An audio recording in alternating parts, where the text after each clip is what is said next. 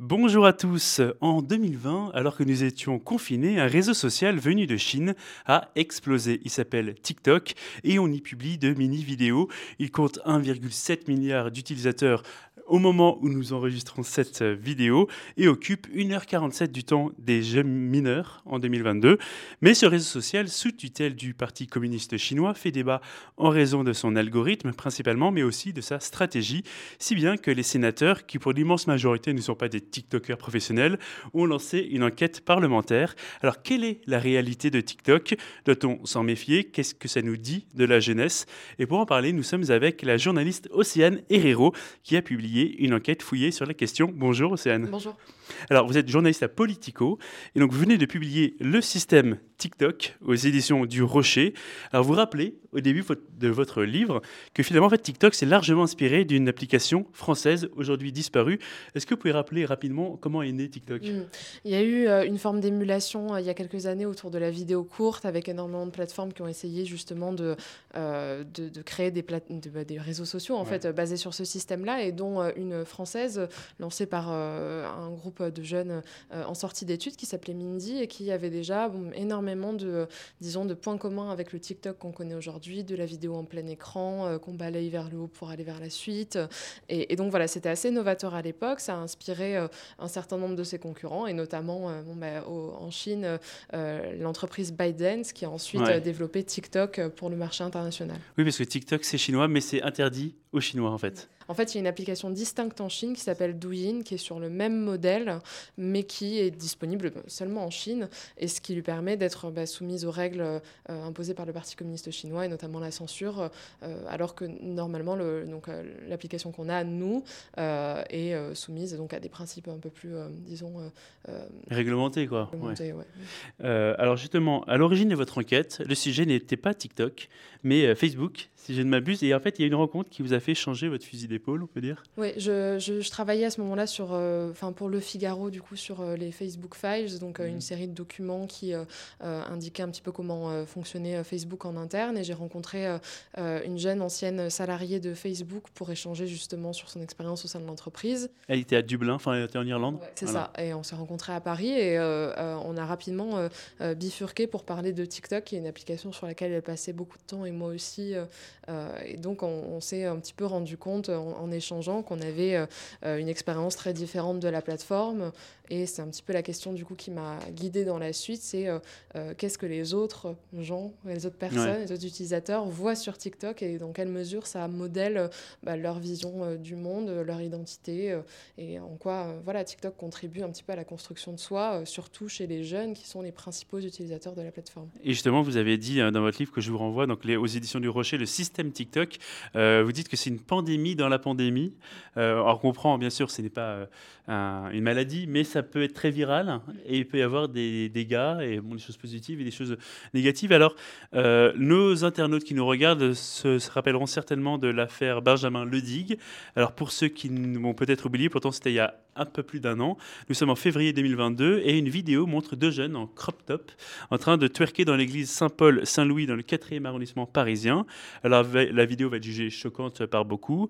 Et en représailles, euh, Benjamin Ledig, donc, qui est l'un des deux jeunes à, danser, on va dire, sur cette vidéo, va recevoir des centaines de messages d'insultes et de menaces. D'ailleurs, quand vous l'interviewez, il en reçoit. Mm, mm, mm. Et euh, finalement, en fait, euh, il vous explique qu'antérieurement à la publication de cette vidéo, son compte avait été plusieurs fois suspendu et son nombre de vues stagnait. Alors, est-ce que vous pensez, comme dirait le père Vivares, le curé de la paroisse où il y a eu cette vidéo, euh, il a coché toutes les cases du buzz? Mm, bah, Clairement, on est sur quelque chose d'extrêmement... Euh, euh, enfin, qui est une vidéo qui est assez provocante, qui touche à la religion, qui est un sujet mm. sensible, évidemment. Et il a laissé sa vidéo en ligne euh, alors même qu'elle a commencé à enfler pour dépasser les 60 millions de vues. Donc ce qui est énorme. Ce qui est énorme. Il avait 18 ans à l'époque. On est hein. quasiment sur comme si chaque Français avait vu la vidéo. C'est ça. donc euh, c'est assez énorme. Et euh, voilà, ce que j'ai voulu faire, c'est un petit peu reconnecter toutes les pièces du puzzle de cette affaire et comprendre qu'est-ce qui a amené une vidéo filmée un petit peu sur le vif à atteindre un tel niveau de viralité et les conséquences que ça peut avoir aussi sur bah, la vie de Benjamin Ledig et la vie de ses parents également, qui ont été un petit peu emportés dans le tourbillon avec lui. Et ça, ça, pose cette question de, bah, de notre, enfin, du buzz, de ce qui alimente le buzz et de notre réaction à ça. et je pense aussi de la, une forme de banalisation du, du cyberharcèlement aujourd'hui, alors qu'il pourrait y avoir peut-être des, des, réactions, disons, plus mesurées ou adaptées en fonction de, des, choses qu'on voit.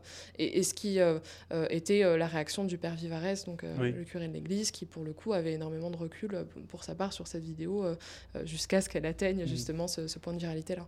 Alors je vous renvoie à l'émission que vous venez d'enregistrer avec, enfin que vous venez de faire en direct avec Marie-Ange de Montesquieu sur justement le rapport des jeunes aux écrans. mais il y a quand même une question par rapport aux jeunes. Benjamin le dit, il voulait faire le buzz? Mm. On le peut, le peut le penser. En tout cas, il voulait faire un, un coup. Alors après, il était peut-être un peu high, pour dire les choses simplement.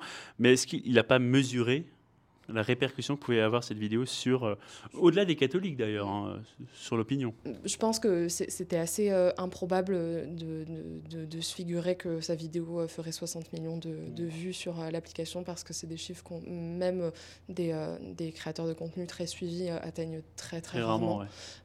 donc voilà, c'était assez inattendu pour lui. En revanche, oui, il y avait, il y avait une volonté de provocation qu'il a poursuivie par la suite, justement dans le but de quelque part entretenir une forme de justement de, de, reconnaissance euh, publique. Enfin, en tout cas, ce qui, ce qui, ce que, ce qui est, il a interprété les chiffres euh, qu'il avait sur TikTok comme, comme ça, en fait, comme mm. une, disons une, une forme d'existence en ligne auquel il restait extrêmement attaché.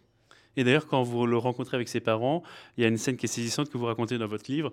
Euh, sa mère lui dit, de toute façon, les enfin, son père lui dit, réseaux sociaux, c'est n'importe quoi. Sa mère dit, on vit au gré de ses vidéos. Et lui, il lève les yeux au ciel en disant, bah tant pis, ben, je préfère être insulté que de ne pas exister finalement. Euh, socialement enfin, par ces vidéos. Et je pense que cette, euh, cette rencontre-là euh, illustrait une, une, forme de fracture générationnelle sur qu'est-ce qu'on donne en ligne et qu'est-ce que ça nous prend. Et bon, bah, les, les, parents de Benjamin avaient évidemment une, une vision extrêmement méfiante vis-à-vis des, des, plateformes. Benjamin a grandi avec ça et avec bon, bah, Facebook, c'est presque has-been déjà pour pour la génération euh, un peu plus jeune, oui, oui, c'est euh, pas une plateforme sur laquelle ils sont présents. Donc, euh, donc aujourd'hui, c'est voilà, disons, être influenceur est un, est un idéal pour énormément de jeunes.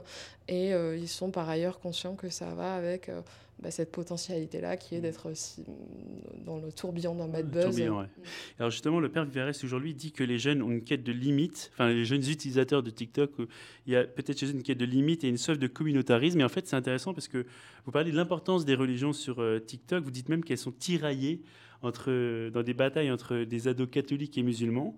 Euh, alors, c'est vrai qu'il y a beaucoup de vidéos de témoignages, de conversion, de prêches, de tutos, de, euh, mais finalement, est-ce qu'il n'y a pas un risque de, euh, de communautarisme que finalement ce qu'on avait un peu dans, dans certaines cités de guerre de religion puisse, puisse s'infiltrer un peu sur TikTok? Est-ce qu'il n'y a pas. un risque là? Bah, Est-ce que finalement c'est des niches, chacun reste dans son coin? Aujourd'hui, c'est une question parce qu'en fait, on voit sur TikTok qu'il y a euh, une, des religions qui se développent en dehors des, cadres institutionnels mmh. et souvent alimentées dans les pratiques et les discours par des jeunes qui euh, bah voilà, en fait, parlent à d'autres jeunes et vont parfois euh, détourner ou créer de nouveaux codes euh, religieux, ce qui, bon, bah forcément, crée des formes de, religion qui sont hors du contrôle voilà, institutionnel. Donc, on, ne sait pas exactement jusqu'où ça peut aller. Et dernière question juste sur, les, sur TikTok, mais on a vu, parce que vous êtes journaliste à Politico, on a beaucoup vu l'influence de Twitter sur les dernières campagnes. Est-ce que vous pensez que TikTok va prendre la main?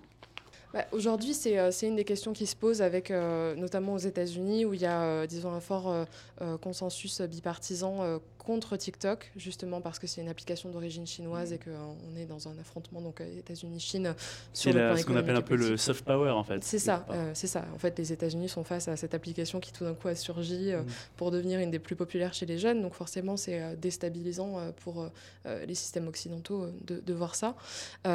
et aujourd'hui, voilà, c'est un point d'inquiétude sur quelle sera, euh, disons, l'influence politique potentiellement de, TikTok, dans quelle mesure est-ce que cette plateforme va modérer, par exemple, la désinformation, mmh. va être proactive ou pas pour pousser des contenus politiques. Donc c'est une question qui sera amenée à se poser, je pense, dans les mmh. années qui viennent. C'est pas que Emmanuel Macron qui dit bonne chance aux jeunes au jour du bac, en fait. Ça va beaucoup plus loin, les questions. Mmh. Bah, il y a des, des, politiques sur mmh. TikTok, mais il y a aussi de la politique sur TikTok avec des utilisateurs qui s'emparent de ces sujets-là et les portent. Enfin, c'est une plateforme où il y a beaucoup plus cette horizontalité, où généralement les jeunes s'informent par des vidéos d'autres utilisateurs et pas forcément par les médias conventionnels. Donc euh, ça, ça, implique que, euh, voilà, on observe parfois des, dynamiques qui sont, euh, bah, disons, moins disons, contrôlées par, en tout cas, les instances dont on avait l'habitude qu'elles soient génératrices d'informations aujourd'hui. D'ailleurs, on peut le dire que y a, dans votre livre, vous parlez de plein de types différents comptes de personnes qui ont fait des vidéos. Peut-être trois dernières questions. S'il y a une vidéo qui vous a marqué dans votre enquête Oh, il y en a beaucoup. qui vous a fait rire peut-être euh, Ah, j'ai du mal à. J'en vois tellement. Et, un compte, peut-être un compte qui vous a marqué, un, un profil, un utilisateur? Euh... Je sais pas trop. Ouais, en fait, vous, avez, vous avez, avez ouais, il y, en a beaucoup. Il y en a beaucoup. Je ne serais pas euh, de but en blanc euh, qui je penserais.